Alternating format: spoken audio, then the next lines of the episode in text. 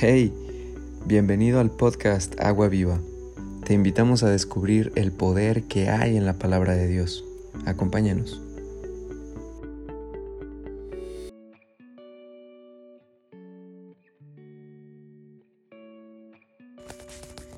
¿Cómo están iglesia? Espero que sea un excelente día. Mi nombre es Jorge Sánchez, soy líder de jóvenes de la iglesia RN México Campus Cuautla y el día de hoy tengo el privilegio de compartirte la palabra de Dios a través de este devocional.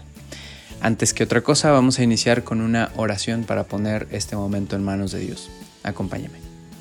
Gracias Señor Jesús porque eres bueno y un día más nos permites participar de tu palabra, nos permites contar con un mensaje que nos direcciona y que nos pone en el camino correcto.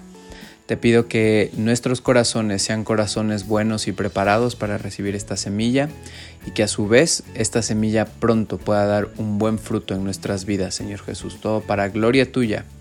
Por siempre en tus manos estamos, Señor Jesús. Amén y amén.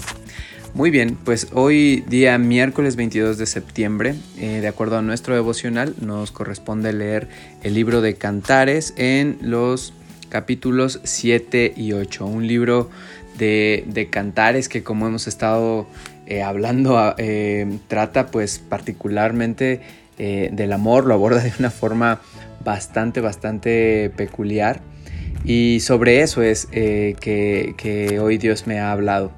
Sabes, eh, quiero compartirte algunos versículos que, en los que Dios me ha enseñado acerca del amor. Dice en Cantares 8 del verso 6 al verso 7. Dice, grábame como un sello sobre tu corazón, llévame como una marca sobre tu brazo. Fuerte es el amor como la muerte y tenaz la pasión como el sepulcro. Como llama divina es el fuego ardiente del amor. Ni las muchas aguas pueden apagarlo, ni los ríos pueden extinguirlo. Si alguien ofreciera todas sus riquezas a cambio del amor, solo conseguiría el desprecio. ¡Wow! ¡Qué, impresionante y qué buena referencia hace eh, este libro de Cantares en este, en este capítulo y en estos versos acerca del amor. Manifiesta que el amor eh, es fuerte, eh, como la, la, muerte y tenaz su pasión como el sepulcro. Dice que si alguien quisiera vender todo lo que tiene, y, ojo, eh, no dice alguien que tenga mucho o alguien que tenga poco, pero entre lo mucho y lo poco yo siempre prefiero pensar en lo mucho. Alguien que tenga todas las riquezas, las que tú quieras, las que te puedas imaginar, si cambia todo eso por algo de amor, quedaría avergonzado y conseguiría el desprecio. Es decir, el amor cuando se cuenta con él, nada, nada, nada material puede siquiera acercársele en comparación. Y eso es algo que debemos de entender, iglesia. Jesús vino a enseñarnos acerca del amor, ¿sabes? Él, vino a recordarnos y a resumir la ley que pues en amar a Dios por sobre todas las cosas y con todo nuestro corazón es el mandamiento principal, ¿sabes? Jesús vino a enseñarnos que amando a Dios, con eso se cumple la ley. Pero en su, en su perfecto ministerio Jesús vino a enseñarnos también que el amor a los demás también es importante y de hecho lo deja como un mandamiento adicional. No es casualidad que, que hoy Dios nos esté recordando que el amor es importante y que el amor es fundamental para que nosotros podamos contar con una relación sana con Dios.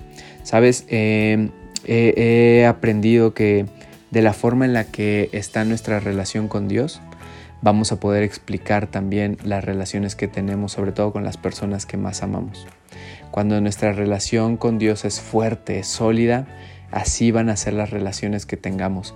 Y sabes, a lo mejor tú en este momento puedes decir, sabes, yo estoy buscando a Dios eh, de todo corazón, lo estoy poniendo en primer lugar, pero no necesariamente estoy viendo eh, pues que lo mismo está pasando con mi esposa, con mi esposo, con mi hijo, con mi hija o con alguien cercano. Sabes, no, no, no todo juzguemos a simple vista. Creamos que Dios está obrando de esa forma si nuestra relación con Dios es cercana y el amor es el ingrediente principal de nuestra parte a Él, porque de Dios hacia nosotros, tenlo por seguro y por descontado que así es. Entonces nuestras relaciones serán fuertes. Y si ante tus ojos aún no lo son, ten fe, confía, Dios las está fortaleciendo. Eh, bien, decía, bien decía Pablo en su carta a los Corintios, ¿no? que el amor eh, es, es, incomparable a cualquier otra cosa material.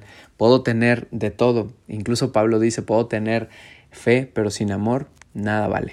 Sin el amor no tengo nada. Así que podemos ir concluyendo que, que efectivamente, como hemos leído en este, en este libro de, de, Cantares, el amor es un regalo de Dios.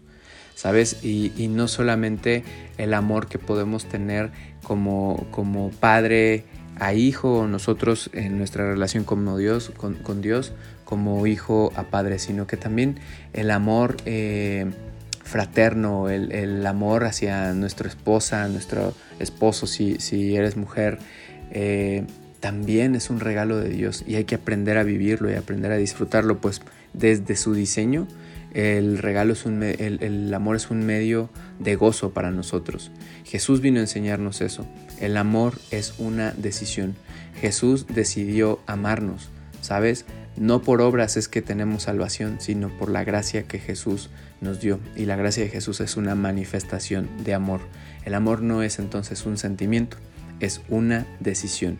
Es una, es una decisión fuerte, es una decisión que pesa, pero que a todos nos conviene llevarlo bien. Mal llevado nos puede llevar a, perjudicarnos o a escenarios en donde hasta podamos crear idolatrías si, si no entendemos bien lo que es el amor. Pero bien llevado, siempre, siempre el amor nos va a direccionar a la presencia de Dios. Nos va a llevar a, a donde está presente la gracia, a donde nosotros no podemos entender eh, tal vez a Dios, pero podemos ver y podemos eh, entender que sí, su gracia es suficiente. Me toca simplemente a nosotros y a ti y a mí nos toca decidir amar. Eso siempre me va a posicionar en el lugar correcto, ¿ok?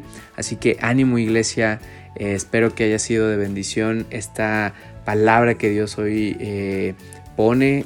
yo soy simplemente el medio y espero que sea eh, reconfortante para ti y que te ayude a salir adelante en cualquier proceso que estés viviendo, ya sea uno de prueba o uno de gozo. Ánimo iglesia, vamos a cerrar con una oración y estaremos despedidos. Gracias Señor Jesús porque un día más tú nos recuerdas que tu principal mandamiento es el amor. Gracias porque tú no, no esperas otra cosa más que demostremos amor al Padre y amor a nuestro prójimo como a nosotros mismos. Tú esperas que nosotros mismos nos amemos, Señor Jesús. Gracias por darnos a través de tu gracia la lección de amor más grande que se pudo haber recibido en esta historia. Gracias Señor Jesús, porque eres bueno. En tu nombre terminamos con este devocional el día de hoy y quedamos, Padre, siempre a la expectativa de lo que tú has de obrar el día de hoy en nuestras vidas. En tu nombre, Señor Jesús. Amén y amén. Hasta luego, iglesia, que estén muy bien. Saludos.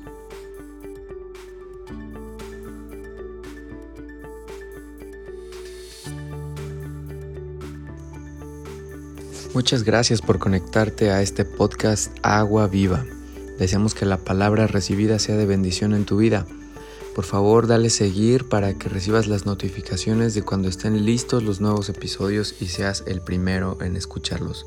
Bendiciones y hasta la próxima.